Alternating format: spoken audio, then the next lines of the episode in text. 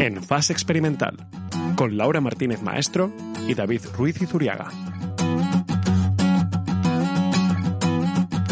Bienvenidos a En Fase Experimental, el podcast científico mensual de la Sociedad de Científicos Españoles en Reino Unido. Ya sabéis que nos podéis encontrar en iBooks, iTunes, YouTube, Spotify y también en la página web de la CERU, que os recordamos que es www.sruk.org.uk.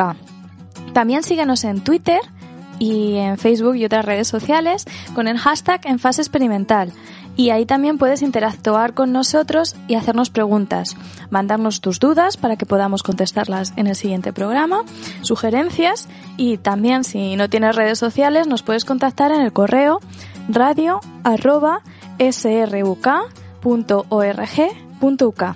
Y por fin estamos aquí un mes más. Así que, hola David. Hola Laura, aquí como cada mes deseando, joder, deseando que llegue este momento en el que grabamos un nuevo episodio de este magnífico podcast. Sí, con los tiempos que estamos viviendo es el, el momento álgido del mes, el juntarnos a, a poder grabar, ¿verdad? Es una excusa perfecta para poder estar al día. Además, este programa va a ser muy especial porque nos vamos a adentrar en un tema que no habíamos tocado anteriormente, ¿no es así? Así es, Laura. Eh, como, como bien todos sabéis, en CERU, a pesar de que nuestro nombre en español tengamos científicos, en realidad es una sociedad donde hay investigadores de todas las áreas, también de las ciencias sociales y humanidades. Y es por ello que, por lo que es una razón por la que hoy vamos a tratar un tema completamente alejado a lo que tanto tú, Laura, como yo hemos estudiado. Sorpréndenos, David. ¿Cuál va a ser el tema de este episodio, el ya 51 de la temporada 6 de este magnífico podcast? Pues en este programa, Laura, vamos a hablar sobre la censura en nuestra sociedad y cómo ha afectado a áreas tan diversas como la literatura, el humor o incluso la ciencia. Y como es habitual, no vamos a estar solos en el programa. Contaremos con un invitado de lujo, el catedrático de Filología Inglesa de la Universidad de Alcalá, Alberto Lázaro, experto en la visión de la Guerra Civil Española en la literatura inglesa y en la censura durante el franquismo. Pero antes, hagamos un poco de memoria y recordemos qué tema tratamos en el programa anterior. ¿Te importa refrescarnos la memoria, David? Por supuesto, Laura. En el programa anterior hablamos sobre la importancia de la multidisciplinariedad y de las ciencias teóricas en nuestra sociedad. Avance científico muchas veces controvertido y conflictivo con los dogmas de la época y que por ello no se ha librado de la censura. Así es, Laura. De lo que vamos a hablar en este programa no es algo nuevo ni novedoso, como ya veréis, chicos ya que desde tiempos remotos tanto obras literarias como descubrimientos científicos han sido censurados o prohibidos. Actualmente, la libertad de expresión y publicación es un derecho en muchos países, a la vez que el acceso a Internet hace que hoy en día sea más sencillo encontrar las obras sin censurar. Pero claro, esto no ha ocurrido siempre. Como bien sabes, Laura, esto no es nada nuevo. Siempre hemos conocido casos en los que se ha llegado a prohibir o censurar una publicación o una canción o una obra artística en general. ¿Te suenan de algo los nombres de Galileo Galilei y Copérnico? Ligeramente familiares. Como seguro que estás al tanto, ambos sufrieron en el pasado la censura de la Iglesia Católica por sus descubrimientos científicos. En este caso, ambos defendieron el heliocentrismo. A grandes rasgos, Copérnico inicialmente expuso la teoría y Galileo la transformó en una explicación de la naturaleza. Me imagino que la defensa del heliocentrismo como una idea práctica comenzó a incomodar a las altas esferas de la Iglesia Católica, que mantenía la interpretación literal de la Biblia según la cual la Tierra es inmóvil, mientras que el Sol es el que sale y se pone. No estaban muy de acuerdo con el, el heliocentrismo, como bien ha sugerido.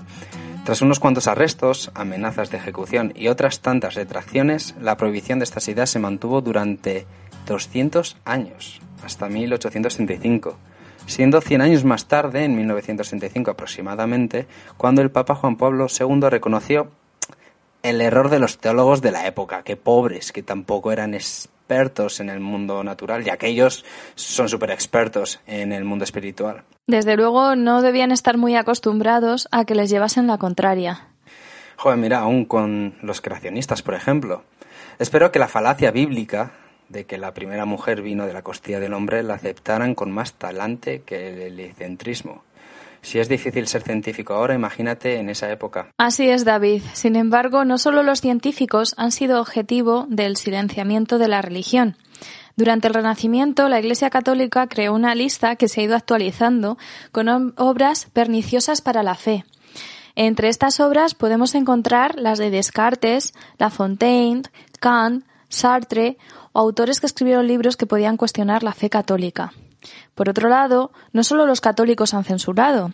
Los versos satánicos de Salman Rushdie se convirtió en una de la lectura prohibida en países como Sudán, Arabia Saudí, Egipto, Somalia, Qatar, Indonesia, Pakistán, Sudáfrica, India y Malasia, porque supuestamente critica el Islam. Joder, además, yendo un poco más lejos, no solo la religión tiene sus dogmas, vemos esta censura en muchos ámbitos de nuestra vida, como la política y el poder también, también censuran espalda descubierta. Por ejemplo, durante el Imperio Romano, Calígula censuró la, la, Odisea, porque expresaba ideas de libertad en la comunidad griega. Y te puedo asegurar, Laura, que no hay que ir a los tiempos de Calígula, no hay que ir tan atrás en lo que a este tema se refiere.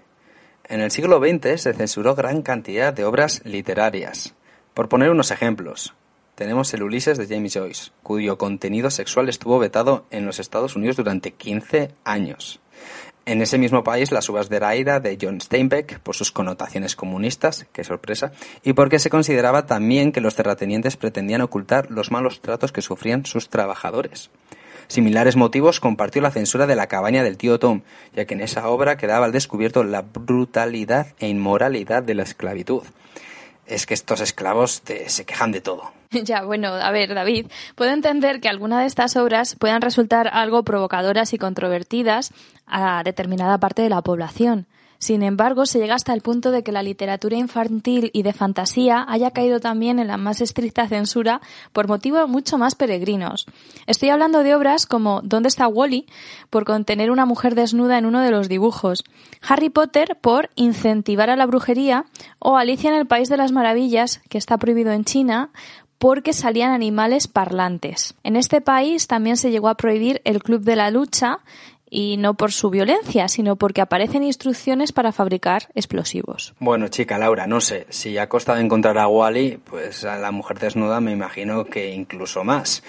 Imagínate también que se censura Breaking Bad porque, no sé, puede llegar a sugerir que los jóvenes cojan una caravana y crean metanfetaminas? La verdad es que si nos ponemos a nombrar todos aquellos casos que por cualquier razón política o religiosa han sido censurados, no vamos a terminar el programa ni en tres horas. Sin embargo, paradójicamente, traigo una noticia que es todo lo contrario a la censura. Según se ha publicado el 20 de enero de 2021 en la revista Muy Interesante, Suecia abre la primera biblioteca de libros censurados en el mundo. La ciudad de Malmo ha inaugurado una biblioteca de libros censurados con nombre David Isaac. Pues no me suena de nada el nombre de David Isaac. Pues es un nombre que no es casual. Se ha hecho en homenaje a un periodista y autor histórico quien fue detenido en 2001 por criticar un régimen político africano. Criticar un régimen político, vale. Ahora entendemos por qué igual no nos suena tanto este, este David Isaac. Sí, pero bueno, según la directora de la biblioteca, decidieron crear la biblioteca con el nombre de David Isaac después de darse cuenta de que no había ninguna biblioteca pública que pudiera ofrecer al público la literatura que está o fue prohibida o censurada. Y es importante que las bibliotecas sean espacios donde la gente pueda formar sus propias opiniones. Y para eso la gente necesita hechos. Censurar libros e ideas no fortalece la democracia, sino todo lo contrario. Al final, una censura tan agresiva respecto a las obras literarias, que por ejemplo igual no incluyen apología al odio, pues esta censura es más propia de regímenes totalitarios que de los democráticos. Y sin embargo, aún no hemos comentado uno de los géneros que más ha sufrido estas prohibiciones. Así es, Laura. Además, es uno de mis favoritos, porque como sabéis, no solo se censura la literatura, sino que también tenemos censura en el humor. Uno de esos géneros, característicos por la continua crítica de la sociedad en la que vivimos, que es capaz de satirizar cualquier conducta o actitud de una, de una manera a priori inofensiva. Y sin embargo, y por desgracia, tampoco pasa desapercibida entre los escalafones sociales, entre los altos escalafones sociales. Eso es, Laura. Te traigo un ejemplo de aquí, en Inglaterra. En 2016, la reina Isabel II cumplió 90 años y la BBC Radio 4 canceló el programa de los humoristas David Battiel y Russell Kane por bromas respecto a la vida íntima de la reina en su 90 cumpleaños. El programa contenía un simple sketch en el que se hablaba sobre la vida íntima de esta reina, que se metía en diferido y el contenido se filtró y la cadena recibió más de 120 quejas sobre el tema. Al principio se movió el programa de franja horaria con la intención de que acabara muerto por agotamiento. Bueno, David, no seas exagerado. No se mm, intentó que muriera por agotamiento. Simplemente fue una kindly suggestion de que cerraran la puerta al salir y no la volvieran a abrir nunca más. Es que estos ingleses hacen muchas de esas kindly suggestions, Laura. Incluso fueron mucho más sutiles, ya que ambos cómicos fueron contratados por otras diversas colaboraciones. Lo que estaba claro es que no tenían nada en contra de los humoristas y querían hacer el menor ruido posible. Simple y llanamente, con esta drástica cancelación, se aseguraron de recordarles que hay líneas rojas que no se deben cruzar, no solo a ellos, sino a todos los periodistas y humoristas, porque estas líneas rojas que no hay que cruzar no se debe hacer por muy democrática que sea la sociedad en la que uno viva. Líneas rojas tanto en el humor como en el periodismo, como podemos ver en una noticia aparecida en BBC Mundo el 28 de diciembre de 2020. Y a pesar de la fecha, no era una inocentada. Me suena, Laura, que viendo la fecha de esta noticia, principalmente el año, va a estar ligeramente relacionada con un tema tan candente como la pandemia en la que estamos viviendo. Correcto, David, ya que condenan a cuatro años de prisión a una periodista que cubrió el inicio del brote en Wuhan. San fue declarada culpable de buscar altercados y provocar problemas, un cargo que se usa frecuentemente en este país contra activistas por difundir información mediante las redes sociales. Zan, que es ex abogada, fue detenida en mayo y no es un caso aislado, ya que hay varios periodistas que han enfrentado problemas por informar sobre lo que estaba sucediendo en la localidad china donde comenzó el brote de coronavirus. Pues como podéis ver, queridos oyentes, la censura sigue al orden del día. Cuanto más controvertido es un tema, más importante es controlar la opinión de la sociedad. Además, como os hemos mostrado, pocas regiones se pueden salvar de estas prohibiciones y manipulaciones. Así que, querida Laura, ¿qué te parece si agotamos un poquito y nos centramos ligeramente en lo que nos pilla más cerca? Si nos quedamos en casa, ya sea tú en España o yo en Inglaterra. Me parece fantástico. Por ello, oyentes, os hemos traído a este podcast a la persona idónea para indagar en la censura que ha asolado a la literatura, tanto española como inglesa, en nuestro país. Y más específicamente, durante uno de los periodos más trágicos y peligrosos de nuestra historia, como es el franquismo. Eso es. Estamos hablando del catedrático de Filología Inglesa de la Universidad de Alcalá, Alberto Lázaro.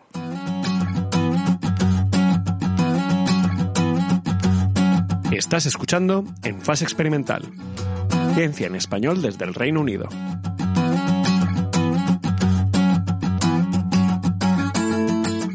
Hoy entrevistamos a Alberto Lázaro, catedrático de Filología Inglesa de la Universidad de Alcalá. Alberto es filólogo inglés por la Universidad de Valladolid, donde se licenció en 1981 y cuatro años después se doctoró con una tesis centrada en George Orwell. Desde 1987 es profesor de la Universidad de Alcalá, ejerciendo como catedrático desde 2004 e impartiendo cursos de literatura inglesa en el grado de estudios ingleses. En el año 2000 recibió el premio a la docencia del Consejo Social de la Universidad de Alcalá, su interés investigador se centra en la literatura inglesa contemporánea con las líneas de investigación que van desde la recepción en España de las obras literarias escritas en inglés, con especial atención a la época franquista y la censura a estas obras en esa época hasta lo que conocemos como lo contrario, la representación de la Guerra Civil Española en novelas británicas contemporáneas. Estos estudios han llevado a publicaciones de libros sobre Wells, Joyce, George Orwell, Cloud, Coburn y Peter O'Donnell, así como numerosos artículos especializados y ensayos sobre varios escritores británicos de los siglos XIX y XX, tales como Thomas Hardy, Oscar Wilde, Virginia Woolf, James Joyce, Doris Lessing y E. M. Foster. Bueno, pues Alberto, muchísimas gracias por venir a En Fase Experimental y escucharme mm, pronunciar mal todos los apellidos ingleses que acabo de hacer en, tu presentación. Gracias por estar aquí. Encantado de, que me hayáis invitado y no te preocupes por la pronunciación, que los nombres en, inglés siempre son muy complicados. Te ha salido perfecto, Laura, tú no te preocupes. Bueno, Alberto, por entrar un poco en materia, como bien sabes, tanto Laura como yo, que somos científicos experimentales de las ramas más de física y química, este tema de eh, lingüística, eh, investigación histórica, humanidades, nos pilla un poquito más lejos. ¿Nos podrías explicar un poco cuál es la dinámica para hacer este tipo de estudios? Bueno, pues el, el entorno de la investigación y las técnicas de la investigación pueden ser muy diferentes a lo que se hace en el mundo de las ciencias, pero la investigación en sí tiene elementos eh, comunes. Se trata, en primer lugar, de un proceso metódico y sistemático, como en ciencias, que tiene como el objetivo pues, producir nuevos conocimientos. Supone tener una hipótesis de partida, unos datos, un análisis e interpretación de esos datos y al final alcanzar unos resultados que sean interesantes y que sean relevantes.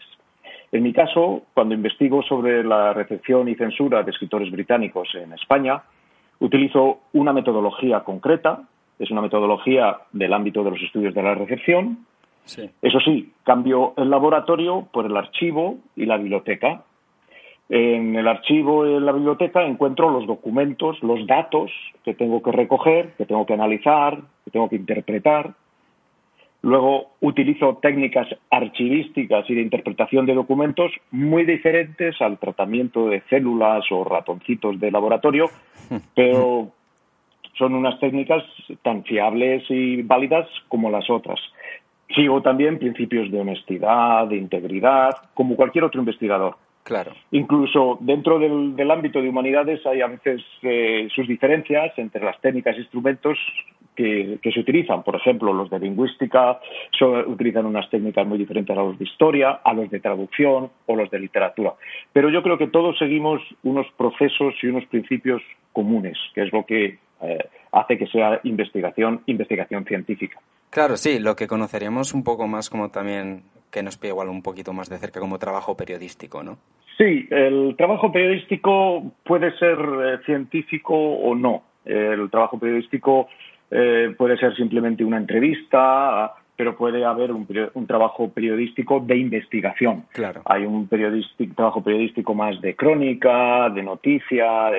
en el periodismo hay diferentes ámbitos, pero sí, puede haber un trabajo periodístico de investigación también, por supuesto. Claro, cuando hablas de investigación y cuando echamos una mirada atrás a la historia, eh, como bien sabemos, eh, estos textos al final los escriben los vencedores cuando estamos hablando más particularmente de batallas o de victorias. Sin embargo, ¿tú crees que estudiar textos de otras culturas en las que haya hayan ocurrido diferentes eh, situaciones, nos puede ayudar para conocer nuestra propia historia, otras culturas que tengan diferentes características a la nuestra, nos puede ayudar más a entender nuestra propia historia. Sin duda, sin duda alguna. Eh, la, historia la escriben los vencedores. Eh, la historia que escriben los vencedores es muy diferente a la que elaboran otros grupos o nacionalidades que tuvieron una experiencia diferente. Además, esa percepción de la historia va cambiando según pasa el tiempo y el contexto en el que se escribe. Y lo mismo pasa con la literatura y otros productos culturales. Ahora bien, en ambos casos, en la literatura, en la historia, conocer los textos que se producen en otros países, ya sean textos históricos o textos literarios, nos da otra perspectiva, nos da otra visión. No sé si más objetiva, pero sí diferente.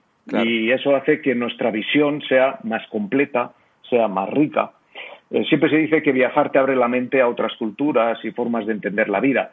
Bueno, la literatura y los textos históricos son a veces un, viaje, un viaje al, al, pasado. Pues sobre esto en el programa hemos hablado de la posverdad y cómo en la actualidad da la sensación de que cualquier opinión es válida. Y es un tema que es bastante recurrente en esta temporada de En fase experimental referido a la ciencia y a las pseudociencias también. Pero en literatura, ¿cómo podéis distinguir entre hechos y narrativa? Bueno, una pregunta muy complicada. Eh, en literatura predomina la ficción, es decir, lo inventado, lo que el escritor inventa. Hay novelas históricas que recrean hechos y personajes que existieron realmente, ya sea en la época de los Tudor, como las novelas de éxito actual de Hilary Mantel, que está muy de moda por el, por el Reino Unido, o novelas sobre la Guerra Civil Española, que son las que trabajo actualmente. Ahora bien, estas novelas históricas con hechos reales, personajes reales, no dejan de ser ficción. A veces los novelistas y novelistas que son o han hecho historia, son historiadores, hacen un trabajo de investigación para, dentro de esa historia inventada, incluir hechos y personajes históricos que son fieles a la realidad. Pero no deja de ser literatura. Es decir, el lector lo tiene que entender como literatura. En ocasiones caen, si se mira con mucho detenimiento, como analizo yo algunas de las obras, pues se caen en anacronismos, hay anacronismos, eh, hay estereotipos culturales, hay errores de otro tipo, pero no importa, porque es literatura, es algo inventado. En otros textos en los que he trabajado, como las crónicas de tipo periodístico, escritas por intelectuales de habla inglesa sobre la guerra civil, ahí predomina más lo histórico, los hechos históricos, porque son crónicas, no es una novela.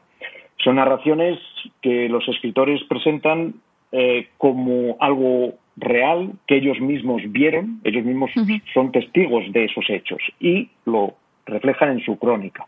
Ahora bien, curiosamente, en estas crónicas que están más cerca de la realidad, pues no dejan de, no faltan las estrategias típicas de la literatura de la narración, eh, que son las que se utilizan en las novelas, narradores parecidos, diálogos que, bueno, pues el, el, autor no estuvo allí grabando y luego refleja unos diálogos concretos.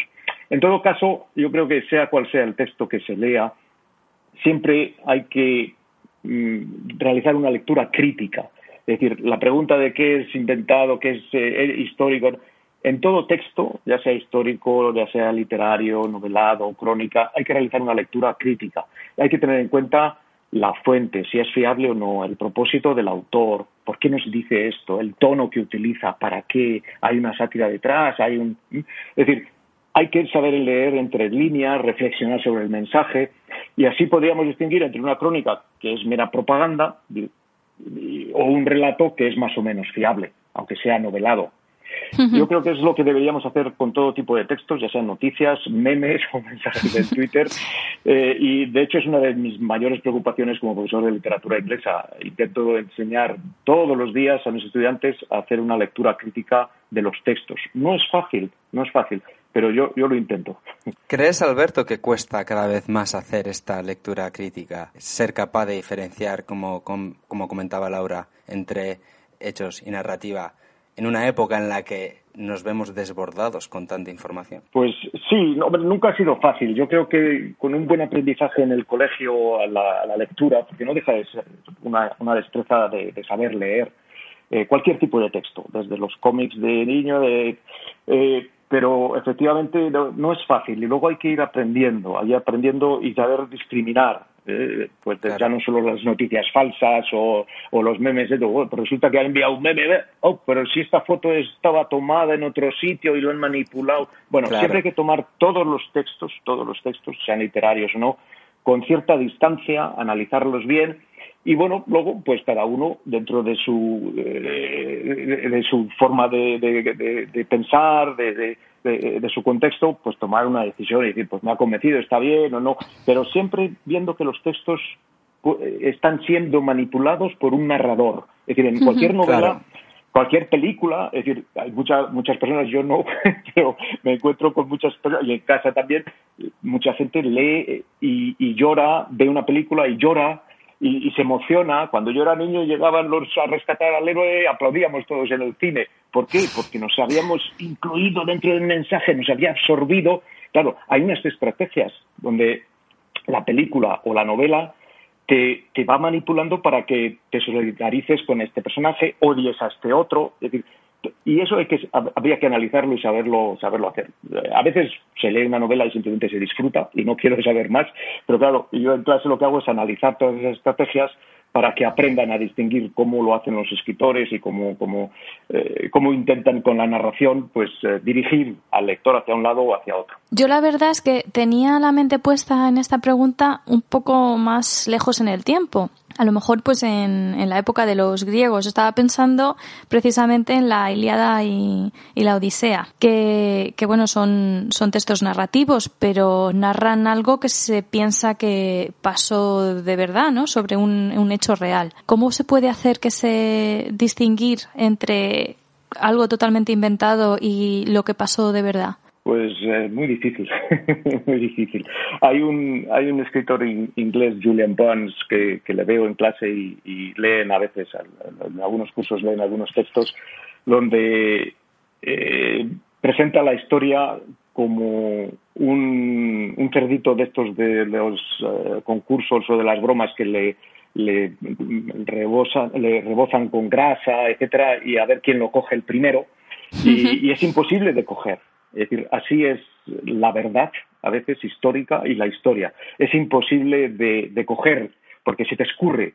Eh, cada uno va a tener su, su visión, su versión, eh, incluso un mismo hecho narrado por dos o tres personas diferentes puede ser muy, muy, muy distinto. Cada uno tiene su versión histórica, su realidad, y no existe una objetividad real, esto es verdad, esto ocurrió.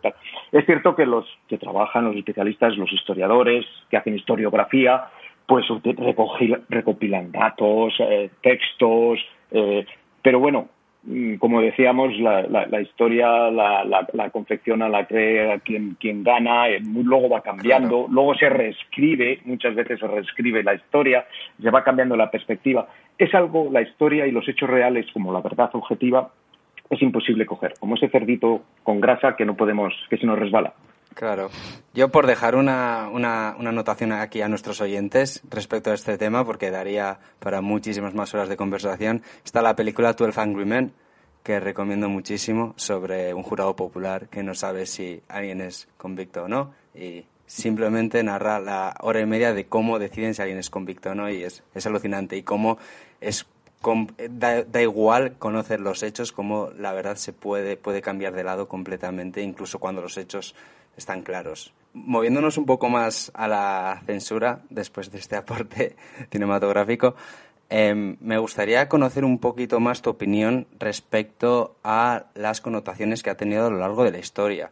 Porque sabemos que desde que el ser humano ha escrito o, empezó a escribir, la censura en su momento ha existido primordialmente viniendo de, de, las, de, las, eh, de los estratos del poder, pero siempre eh, parece que la concibimos como algo negativo por esto de atentar a las libertades personales y, tal. ¿Cuál es tu opinión respecto a este tema? ¿Siempre es negativa la censura o hay determinadas excepciones en las que es necesaria? Uf, bueno, complicado.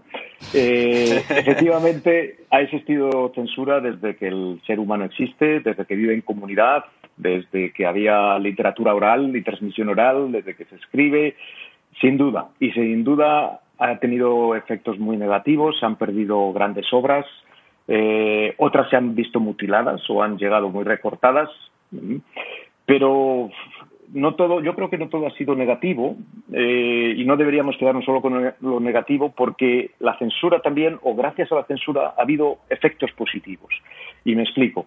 En ocasiones, cuando el escritor o el artista eh, se ve inmerso en un sistema censorio muy, muy estricto eh, y tiene que sortear esa acción del censor, bueno, pues el, escritor tiene que agudizar su ingenio mm, y consigue crear obras mucho más sutiles, más refinadas. Tiene que hacer llegar su mensaje, ese mensaje que pues eh, lo puede recortar o prohibir el, censor por, cuestiones morales, religiosas, políticas, por lo que sea, tiene que hacer llegar su, su mensaje de forma más velada, pero al final puede llegar el mensaje, está ahí, y el lector agudo, con esa lectura crítica que decíamos antes, ah, lo descubre y, le, y le pasa o le sortea al censor. Entonces, quizás sin la existencia de ese censor en esa época concreta, pues esas obras hubieran tenido otra forma más directa, más simple y, menos refinada. Ese podría ser un efecto positivo de, la censura. Y bueno, otro efecto a lo mejor puede ser eh, tener géneros más satíricos, ¿no? Y hablando de sátira y de censura, podemos resumirlos en un libro que, considerando tu carrera profesional, debes conocer como la palma de tu mano. Hablamos de Rebelión en la Granja.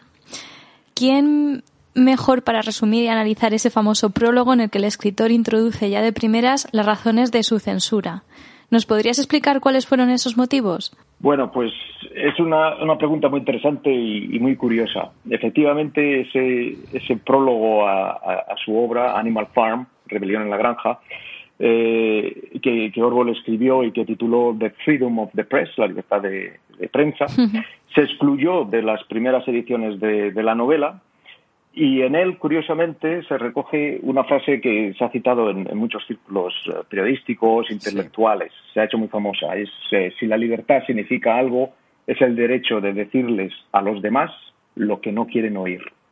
Bueno, pues esa, esa frase que, viene a resumir un poco todo el, tema central de, ese prólogo, de ese ensayo, eh, es muy irónico porque aquellas obras en las que Orwell defiende la libertad de expresión, esa libertad de decirle a los demás lo que no quieren oír, como pueda ser Animal Farm, etcétera, fueron objeto de censura por parte de instituciones y gobiernos muy, muy diversos. Claro. Animal Farm tuvo problemas para encontrar un editor en el Reino Unido, en Estados Unidos. Eh, hay que conocer un poquito el contexto en el que se produce. La, escribe durante la Segunda Guerra Mundial, en los años 40. Eh, la terminó de escribir en el 44. No había terminado todavía la guerra, la Segunda Guerra Mundial, por lo que no parecía el momento más adecuado para publicar una sátira, es una fábula, pero es una sátira contra la, revolución rusa, en la que Stalin, eh, un aliado del Reino Unido en ese momento, en su lucha contra Alemania, aparece representado por la figura de un cerdo. Claro, las editoriales eh, del momento a las que recurre Orwell para, para publicarlo, pues le dicen, eh, no, hay, no hay manera, no hay forma. primero su editor habitual, que es Víctor Golan, de hecho lo rechaza. Uh, Favor and Favor, la, famosa editorial del, del poeta eh, T.S. Eliot, pues también se lo, se lo rechaza, le dice que bueno que no es eh, muy convincente la, obra. Uh, Jonathan Cape, otro famoso editor del momento, eh, la, la, rechaza porque bueno dice que que estaba bien, al principio lo iba a publicar, pero recibe una llamada del Ministerio de Información poco después que le, le, dice casi mejor no lo hagas. El Ministerio de Información es el ministerio que en plena guerra, claro, pues se restringe la, comunicación, eh, no se pueden eh, publicar ciertas cosas. Eso pasa en todas las guerras. Es decir, la censura está siempre vigente, está ahí siempre presente, pero en las guerras mucho más. Se suele decir que la primera casualty, la, la, primera víctima de, una guerra es la verdad. No se puede eh, decir que el, enemigo va ganando aunque nos haya destrozado en, la batalla no sé Incluso se, se, controlan las cartas de los soldados, etcétera. Entonces, claro, no era un momento, mm, el momento más adecuado de criticar a un aliado como era Stalin. Ah, al final se publica en el 45, en agosto del 45, un mes eh, después de, vamos, en el mismo mes que termina la guerra, pero cuando Rusia y Gran Bretaña ya dejan de ser aliadas. Eh, es una editorial muy modesta, pero claro, ahí ya encaja muy bien la crítica a Stalin y a la Unión Soviética, porque empieza, empiezan las tensiones entre, entre ambos países. Y la primera tirada se agotó rapidísimamente. Y entonces ha pasado a ser un gran éxito, nunca ha estado agotada esa novela, etcétera. Es decir, que la, la, censura que sufrió por parte de las editoriales, no oficial, aunque también el Ministerio de Información tuvo algo que ver ahí, pues eh, es, algo donde, eh, curiosamente, ocurre en una novela donde se defiende la libertad de, expresión. Luego el libro estuvo muchos años, eh, por, supuesto, prohibido en la Unión Soviética y otros países de su entorno. Y yo creo que casos de censura política como, como este o de censura religiosa moral siguen existiendo hoy en día y en muchos países. Sí, que eso era nuestra siguiente pregunta, si seguía habiendo este tipo de censura por motivos políticos. Pues sí, sí, sigue, eh, lo vemos eh, constantemente en, las noticias, en, países que incluso cortan Internet para, porque ahora ya no solamente es la imprenta y la editorial la que emite textos, sino hay otras, otros medios de comunicación y entonces es más difícil pero muchos, eh, muchas páginas de, Internet, etcétera, pues están censuradas y los gobiernos tienen capacidad para, para limitar esa difusión. Sí, sí, lo estamos viendo constantemente. En la prensa en muchos países eh, de, diferente índole por diferentes razones. Eh, los tres motivos básicos de censura que siempre ha habido en, muchas épocas y en muchos países está la, censura política, la que bueno pues es peligrosa porque está criticando a un régimen o a, un ideario político concreto. La, religiosa porque bueno pues eh, los valores religiosos se defienden y otros los critican, entonces eso no se ve bien y luego la cuestión moral, todo el comportamiento moral de, relaciones entre personas, etcétera. Entonces, esos tres motivos los ha habido siempre, los eh, sigue existiendo hoy en día y yo creo que seguirá existiendo siempre que haya seres humanos alrededor. Alberto, como ha comentado mi compañera Laura, eres un experto en la censura a textos escritos en inglés durante la dictadura franquista. ¿Será más permisivo con lo que venía desde fuera, como con textos eh, escritos en Inglaterra, o con lo que se, que se escribía dentro de España? Pues no creo que hubiera muchas diferencias en la actitud de los censores españoles de esa época hacia textos ingleses o españoles. Eh, los criterios eran los mismos. El, modelo básico que durante muchos años utilizaron los censores para sus informes de, los textos que, leían eh, contenían los mismos apartados, que eran ataca al dogma, ataca a la moral, a la Iglesia o a sus miembros, al régimen y a sus instituciones, a personas que colaboran o han colaborado con él. Eh, en el caso de los textos de literatura inglesa solían ver el original eh, en inglés, ya que el, editor no se arriesgaba a pagar a un traductor antes de que se lo autorizaran. Y los censores, eso sí, hacían una lectura muy minuciosa de ese texto original para identificar cualquier detalle que pueda suponer un ataque a la moral, al régimen, y lo mismo hacían con los textos que, se escribían aquí en, español. Claro, como seres humanos que eran los censores, pues a veces eh, me he encontrado con informes de, alguien que le parecía que algo era más más duro que otro, es decir, un censor podía ser más permitivo que otro. Ese mismo cuestionario que os he comentado pues permite cierta ambigüedad de interpretación. Es decir, ataca el dogma. Bueno, pues sí, no, hasta cierto punto, mucho, poco, eh, califica el contenido total de la obra, ataca la moral. Bueno, pues ¿cómo respondes a esa pregunta? ¿no? Es decir, que utilizaban unos mismos criterios, pero eran muy, muy amplios. Sí que me he encontrado, en los, sobre todo en los años 40, eh, donde la, la posición del censor eclesiástico tenía más presencia, eh, que el censor funcionario, por así decirlo, el habitual del ministerio, eh, dudaba y decía, bueno, pues no sé, parece que hay una crítica a la, a la Iglesia, tal, pero que lo vea el censor eclesiástico.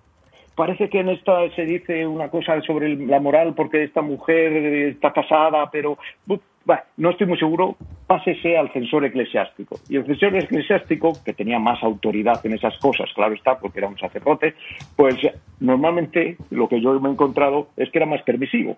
Decía, va, no pasa nada, esto no, no califica el contenido total de la obra, no hace tema de esto, va, autorícese. Y el otro tenía más dudas, ¿sabes? Y que yo no, no he visto, no creo que hubiera mucha diferencia incluso como el, sistema duró muy tantos años, desde el 38 que se aprobó la ley hasta la, aprobación de la Constitución actual, pues eh, en las épocas fueron los criterios a veces cambiando o la interpretación de esos criterios también, porque la sociedad cambiaba. Entonces, pero no, no creo que hubiera una gran diferencia entre lo que venía de fuera a lo que se hacía aquí y cómo lo, afrontaba el censor. Uno de tus libros Salud, un irlandés en la Guerra Civil Española, narra el testimonio de un irlandés al que le pilló la guerra en España. ¿De qué forma la obra de este irlandés es diferente a la de otros autores británicos que también escribieron sobre la Guerra Civil Española? Pues eh, efectivamente el origen irlandés de O'Donnell, de Peter O'Donnell, uh, Peter es eh, como Peter, Pedro en, irlandés. Eh, el origen irlandés de este autor aporta una gran singularidad a la, obra. En Irlanda, el conflicto bélico español se vivió de forma muy especial, con una gran intensidad. Hay que recordar que Irlanda tenía entonces una gran mayoría de población católica, por lo que cuando estalló la Guerra Civil Española, la sociedad irlandesa se vio dividida entre, por un lado, el enfrentamiento que suponía una rebelión armada de un bando formada, formado por fuerzas políticas de derechas pero que contaban con el apoyo de la Iglesia Católica, es decir, el bando nacional, los de Franco, por así decirlo. Claro, esos tenían el apoyo de la Iglesia Católica. El, por otro lado estaba el, gobierno, había sido elegido democráticamente, pero en esas filas del bando eh, del gobierno, eh, del bando republicano que decimos ahora, había partidos de izquierdas, muchos de ellos anticlericales, y que en la prensa conservadora irlandesa eh, aparecían como que fusilaban a sacerdotes católicos, violaban a monjas, destruían iglesias. Claro, eso en la sociedad irlandesa producía una, una, gran controversia. Por un lado, pues estaba, era, era un, un levantamiento ilegal, antidemocrático, etcétera, pero por otro lado, los que estaban, eh, el gobierno elegido democráticamente, pues cometía este tipo de atrocidades porque era anticlerical. Claro, la, jerarquía católica irlandesa, que era muy influyente, eh, pues apoyaba o, pedía el apoyo a las tropas de flanco, que se les veía como los de la cruzada, los que luchaban contra los ateos, etcétera. Otros sectores de la izquierda irlandesa, más minoritarios, se ponían de parte del bando republicano español. Así que, ¿qué hacía nuestro escritor eh, O'Donnell, eh, que era un destacado activista político de, izquierdo, de izquierdas, que escribía su crónica, este libro de salud, em, eh, desde una perspectiva del bando republicano, pues el, pobre hombre tenía que ser muy cauto y muy cuidadoso para no herir la, sensibilidad del lector irlandés. Eh, porque al fin y al cabo a quien está escribiendo es a un, a un público irlandés, no escribía para España. Lo que hemos hecho después ha sido pues traducir, hacer una edición de, de este libro para que se conozca en España pero él estaba escribiendo para su público irlandés, buscando el apoyo para el, bando republicano.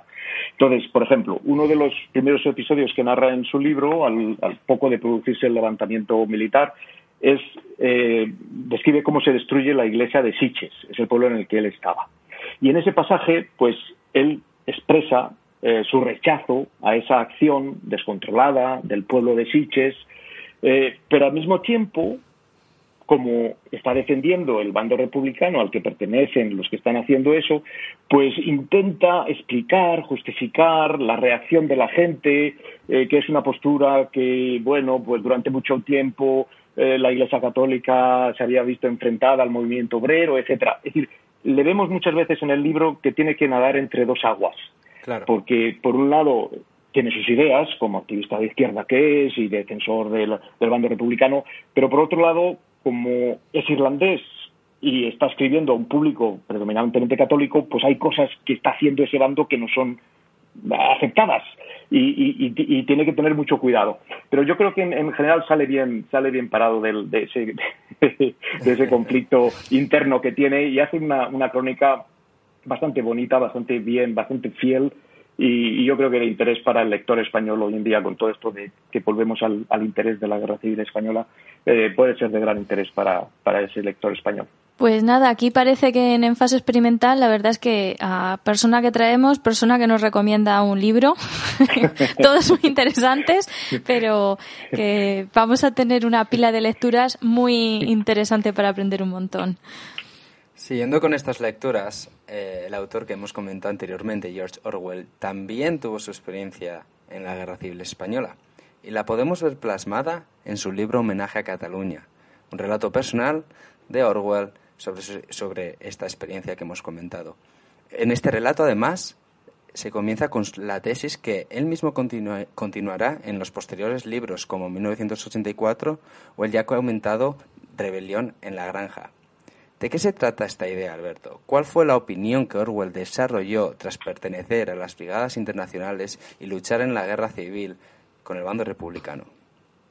Bueno, el, origen de esas obras de 1964 y Rebelión en la Granja de Orwell está precisamente en que sus experiencias en la guerra civil española fueron muy diferentes a las de otros extranjeros que combatieron con las brigadas internacionales. En realidad, Orwell no estuvo con las brigadas internacionales. Eh, Orwell vino a España con la intención de escribir artículos sobre la guerra, él era periodista por entonces, pero al llegar a Barcelona eh, cambió de opinión, vio el ambiente que había y se alistó en las milicias del Partido Obrero de Unificación Marxista, el POUM, que era una pequeña organización de carácter revolucionario, pero que no estaba incluida en las brigadas internacionales. Vale.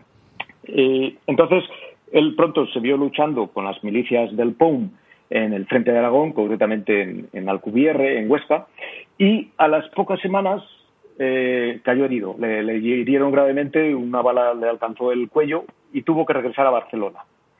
Allí, en Barcelona, descubrió que el POUM había sido declarado ilegal. Es decir, su milicia con la que estaba luchando en el frente, por sus valores, por la democracia, por la libertad, etcétera, había sido declarada ilegal, acusada esta milicia de ser una columna fascista y contrarrevolucionaria. Y sus líderes, los líderes del POUM, estaban siendo eliminados, perseguidos por la policía, por entonces, allí en Barcelona, afín al Partido Comunista. Entonces, ante esta situación, le dijeron, mira, te tienes que marchar, no te quedes aquí porque te van a encarcelar y tuvo que huir a Francia, salió por los Pirineos y se marchó a, casa. Claro, eso para él fue una, experiencia atroz, una experiencia que le, puso en guardia. Eh, por un lado, eh, él, ya venía eh, con sus políticas de ideología de izquierdas convencido de, cómo se manejaba la derecha, de la propaganda, etcétera. Pero claro, en España descubrió lo contrario. Descubrió el ejercicio de poder que hacía la izquierda, el Partido Comunista que por entonces quería controlar la situación en Cataluña, en Barcelona concretamente. Entonces, esa experiencia le marcó, eh, por un lado vino para ver y luchar por la democracia, contra el totalitarismo, y se encontró que había totalitarismos en ambos lados.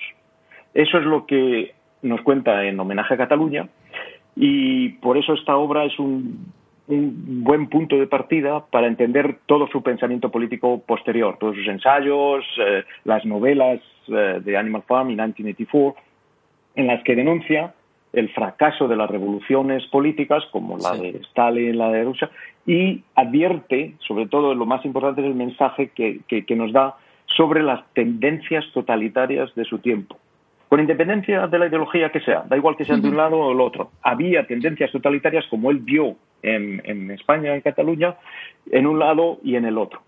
Eso es, por eso ese, libro es eh, el punto de partida de, su pensamiento político y de su literatura posterior.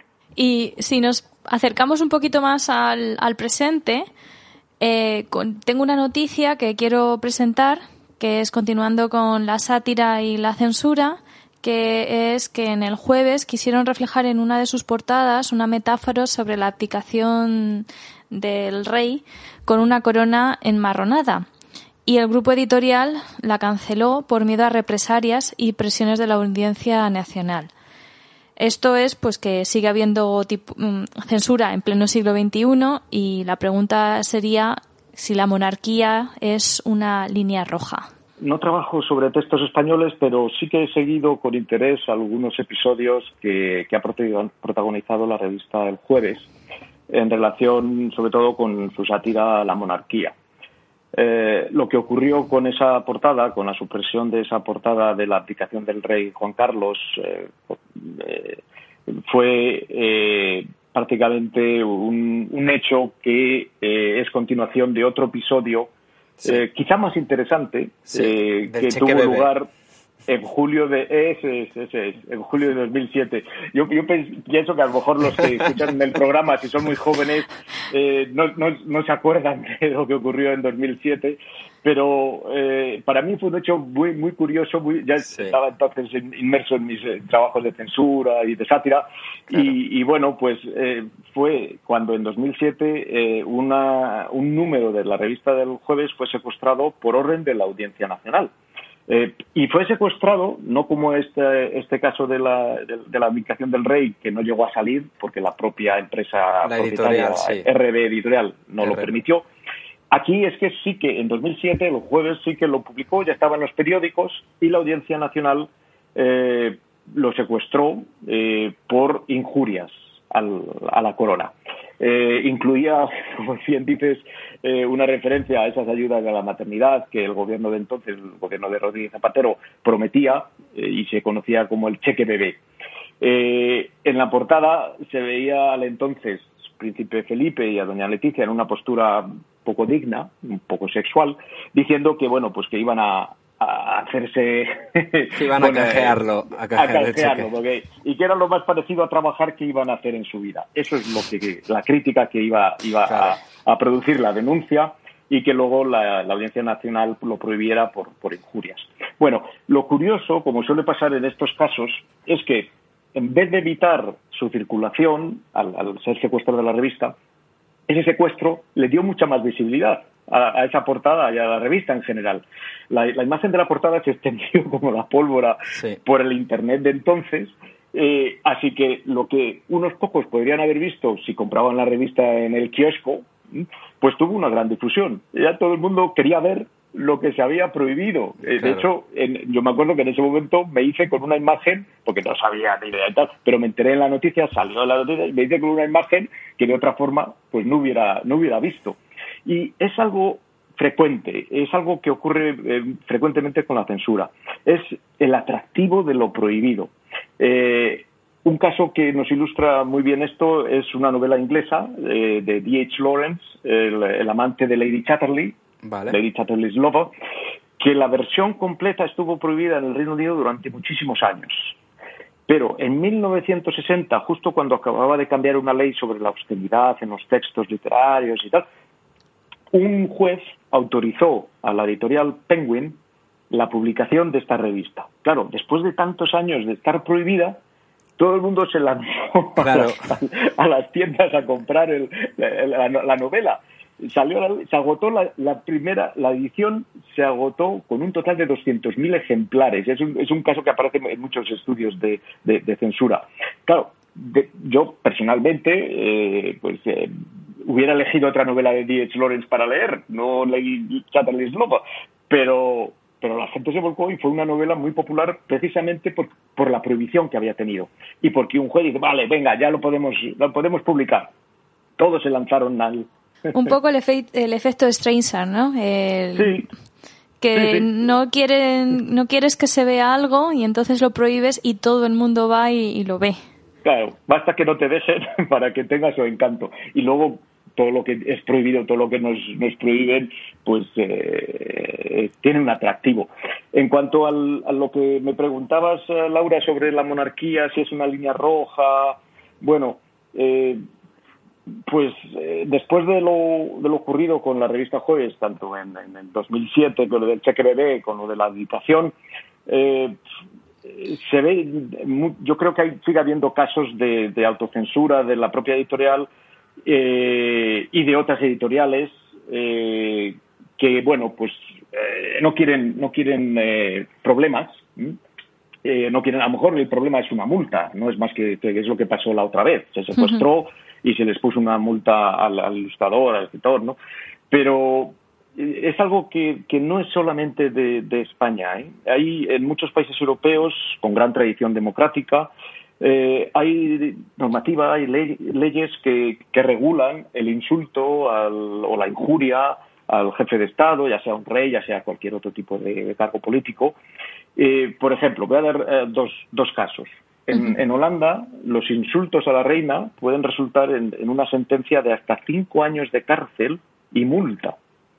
Y cuidado con esto. En Suiza, que no tienen rey, pero tienen un artículo, hay un famoso artículo 296, el 296 del Código Penal, castiga el insulto a su presidente o a cualquier otro monarca, presidente, dignatario extranjero, incluso embajadores, con hasta tres años de cárcel y una multa.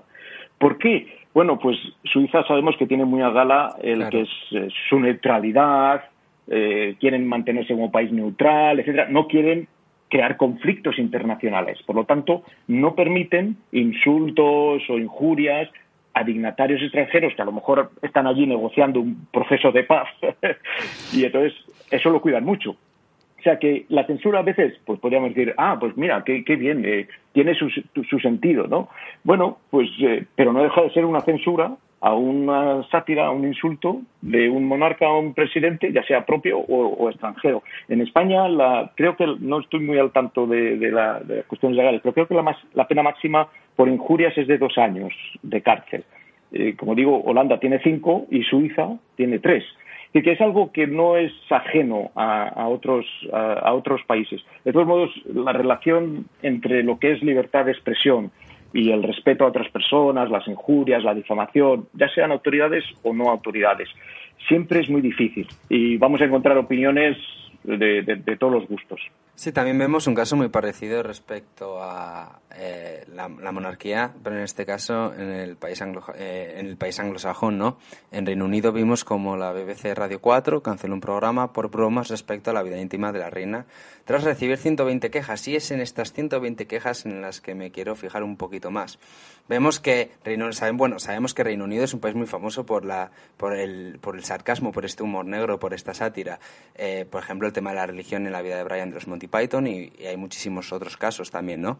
Sin embargo, eh, vemos cómo esta censura tuvo lugar y no solo esta, pero hay muchos, muchísimo respecto cuando hablamos de la monarquía británica. ¿Este respeto viene también por el tema de ley o censura, como puede, como, como has explicado en el tema de Holanda o España, o puede ser también porque sería una, es, es una crítica muy antipopular debido al apoyo y a todo, toda esa fama social que tiene la monarquía en Reino Unido?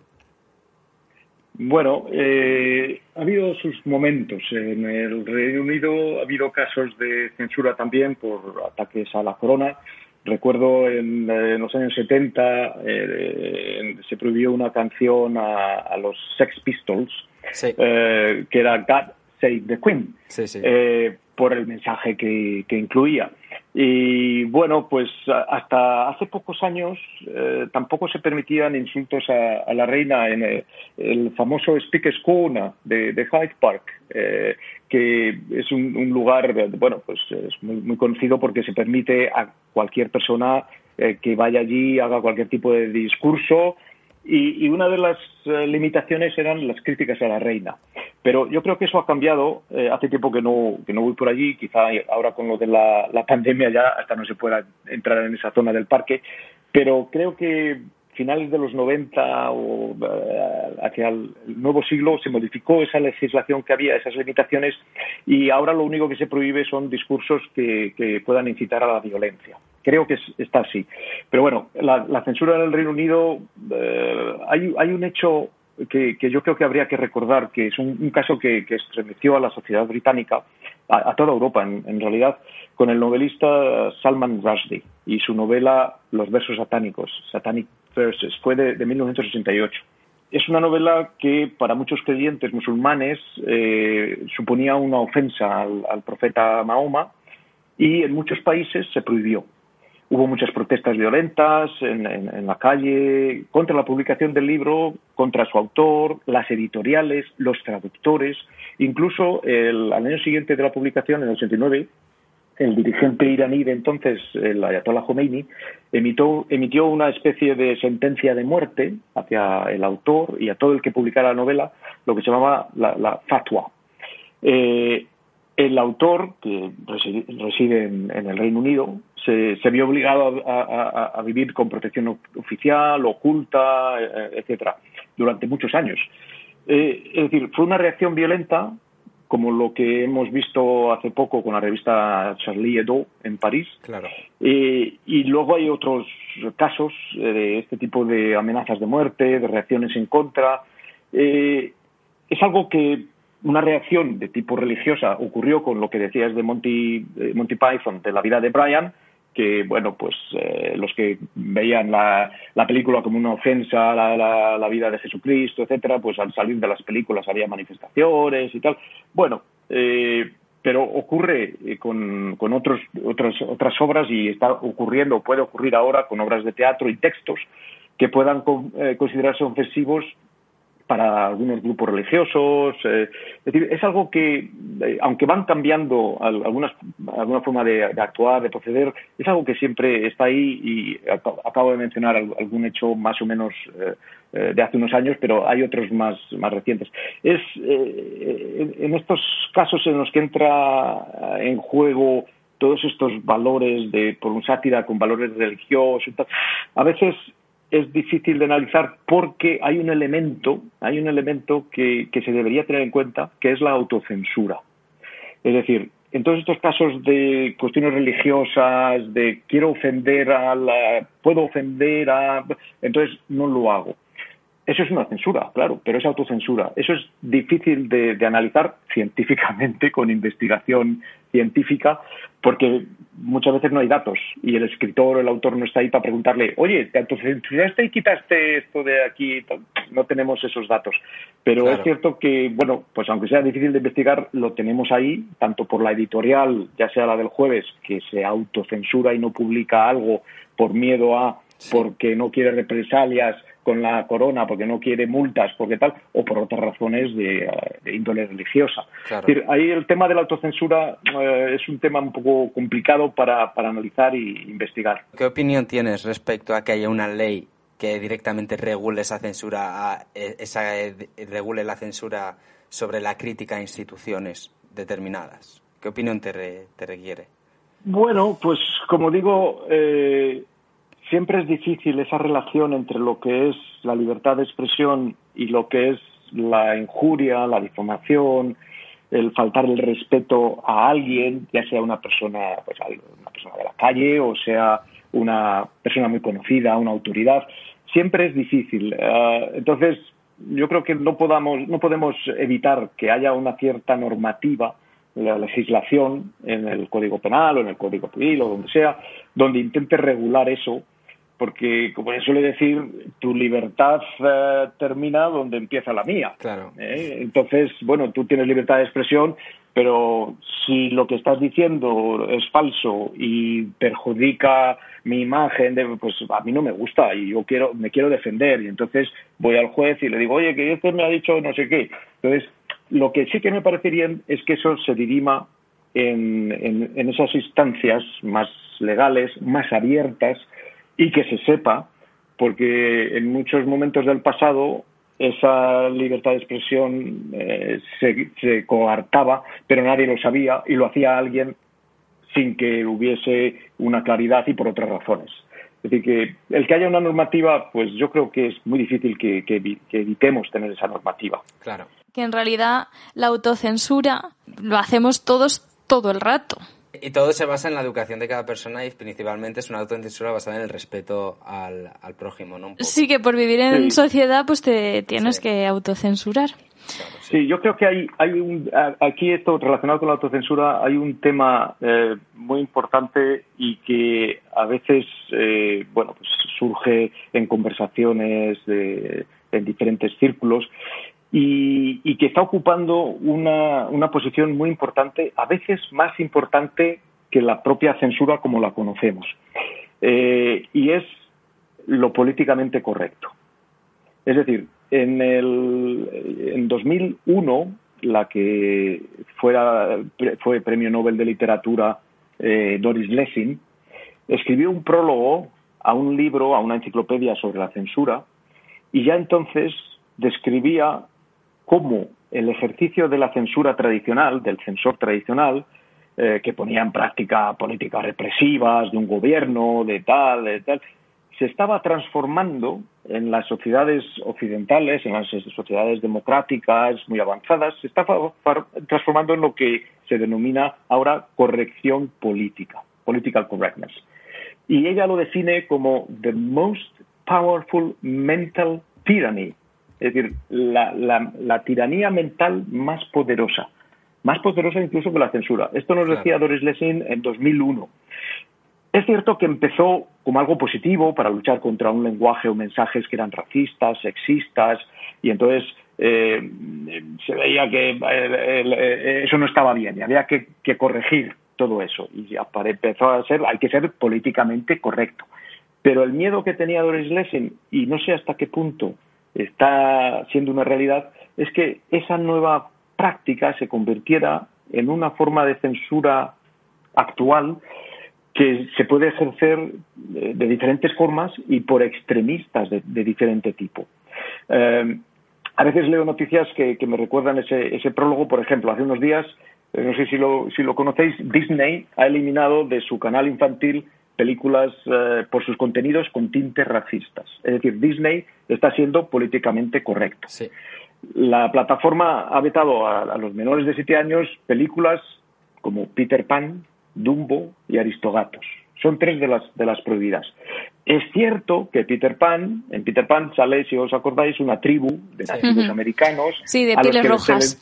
Eso es. Pues es que no es políticamente correcto ahora llamar. Bueno, antes tampoco era. Son estereotipos que antes tampoco eran correctos. Pero antes no pasaba nada y ahora sí. Es que hay, hay, hay eh, situaciones, hay casos en los que se comprende, si, bueno, pues es que no está bien, pues eh, nada. Eh, hay otras en las que te sorprendes y dices, oh, Peter Pan, fíjate, que, que es una película muy bonito. Y Dumbo, uy, que, que, pues, pues ahora ya no es políticamente correcto. Es, es eso que nos decía Doris Lessing, eh, es, es, peligroso. A veces está bien, se comprende, hay que, hay que rectificar y corregir todos esos mensajes que pueden alimentar odio, discriminación, etcétera, pero a veces si eso lo utilizamos mucho, no sé, quizás podríamos, eh, para terminar, dejar una pregunta en, el aire para que cada uno diera su propia respuesta sobre hasta, hasta qué punto nos, nos vemos encorsetados hoy en día en lo que se considera políticamente correcto. Pues nosotros no lo hubiéramos podido terminar mejor, ¿no crees, Laura? No, de ninguna manera. Muchísimas gracias, Alberto, por, por venir por tu tiempo, por hablar con nosotros sobre este tema tan interesante y que, bueno, se escapa un poquito de lo que solemos hacer, pero por eso no es impedimento para que nos resulte muy, muy interesante. Es más, creo que lo disfrutamos incluso más también. Y recordar que, como hemos dicho al principio, también es ciencia e investigación. Así es.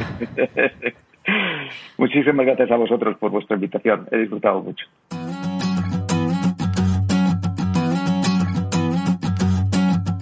en Fase Experimental, en tu plataforma de podcast favorita y en la web de la Sociedad de Científicos Españoles en el Reino Unido. Pues volvemos de la entrevista para ya empezar a terminar este programa. Y lo primero de todo quiero saber, Laura, ¿te ha gustado la entrevista? ¿Qué te ha parecido? Me ha encantado la entrevista ya sabes que es mi respuesta para todas, pero estoy muy muy contenta con los entrevistados que traemos y, esta pues me ha encantado. Y aún espero que me digas en algún, en algún programa algo diferente, vaya, pero bueno, tampoco me descontenta mucho esa respuesta. La verdad que con Alberto hemos aprendido muchísimo sobre la censura y sobre cómo no todo es blanco o negro, sino que hay muchas escalas de grises, hay muchas situaciones y se necesita mucha tranquilidad para analizar todo lo que nos sucede respecto a este tema de censura y sátira. Hemos hablado con Alberto, por ejemplo, de 1984, que es un libro en el que, como os hemos enseñado, salen muchos términos, como puede ser la neolengua o el doble pensar.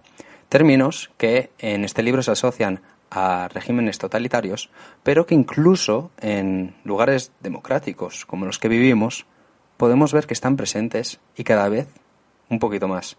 ¿Qué te parece, Laura? ¿Tú crees que podemos ver actualmente esos minutos del odio de los que habla Orwell en su libro?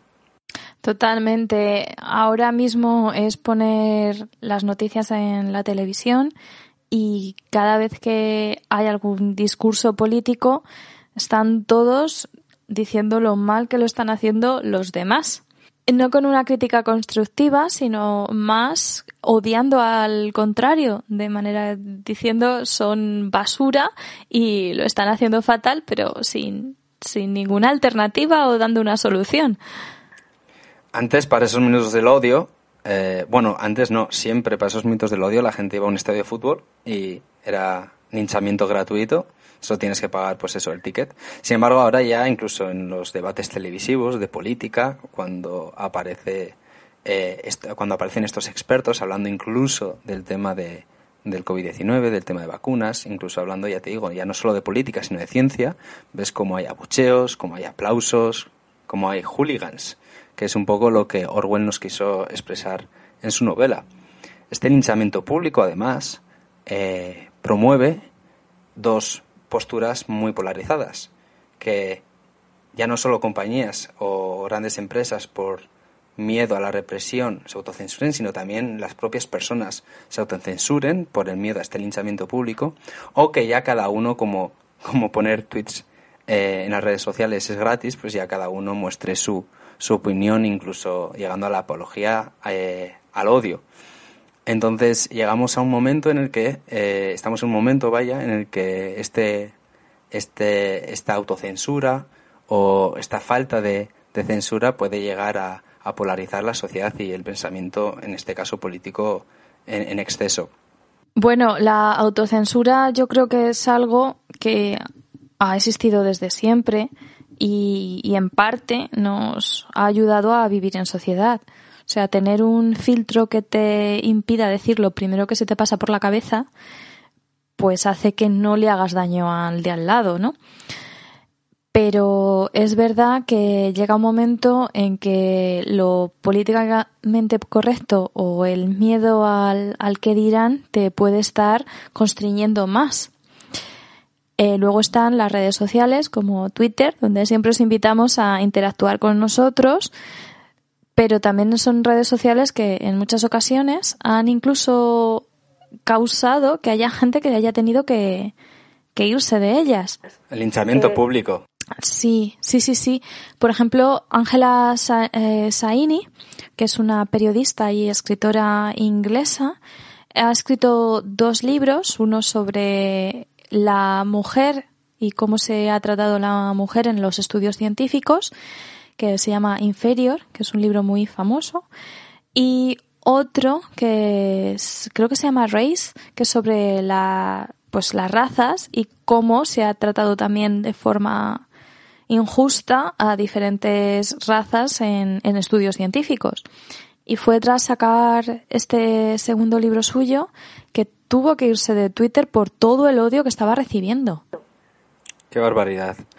Son noticias que dejan bastante tristeza porque al final lo único que promueven es que volvamos a encorsetarnos continuamente en lo políticamente correcto y que por ello em, eh, se lleguen a extremos como por ejemplo que Disney haya cancelado Peter Pan o otras películas de animación pues porque aparecen determinados estereotipos que pueden ofender eh, a determinadas minorías.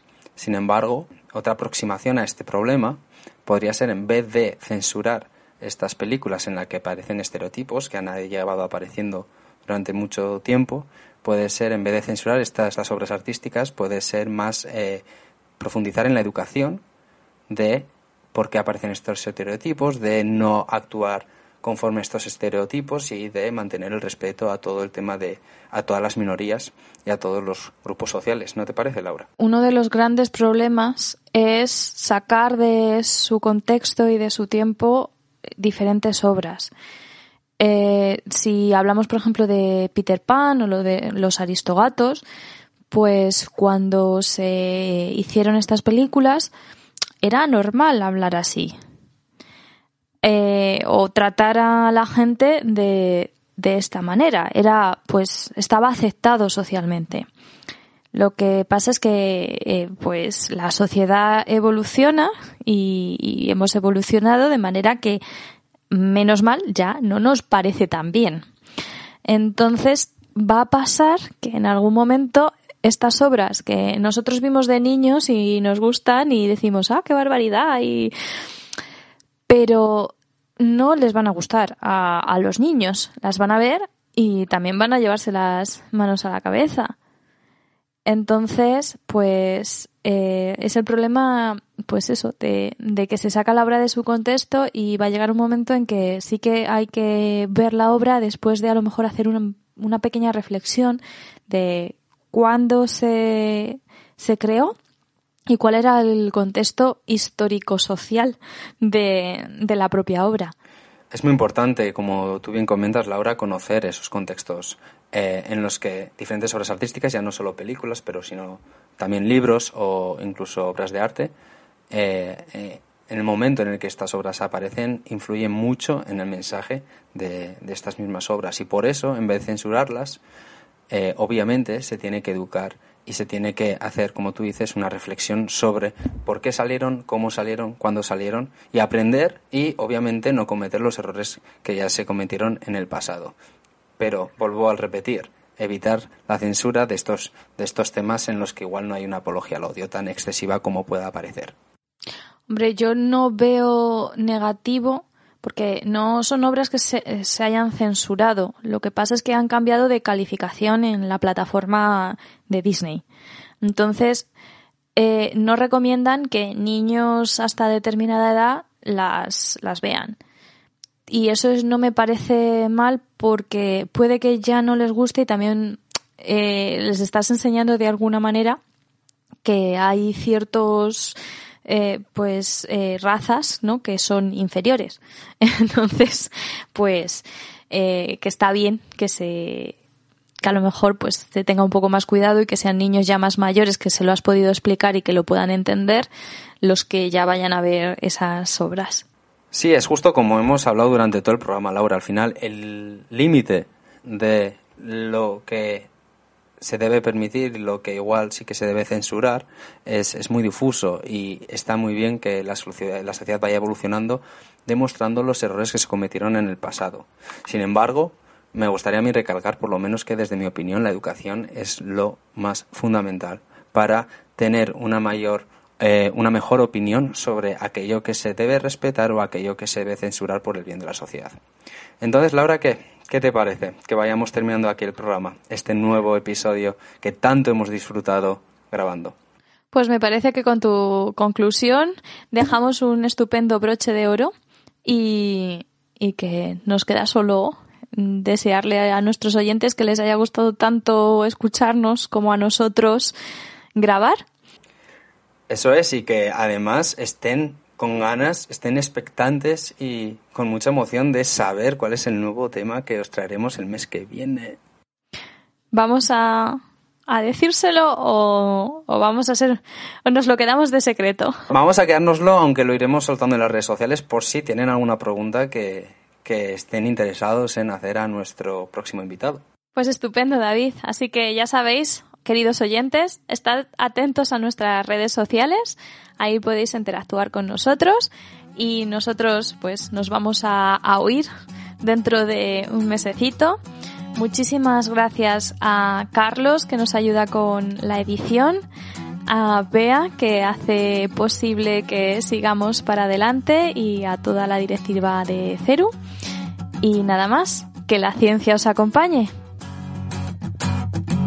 en fase experimental. Cada mes en tu plataforma de podcast favorita.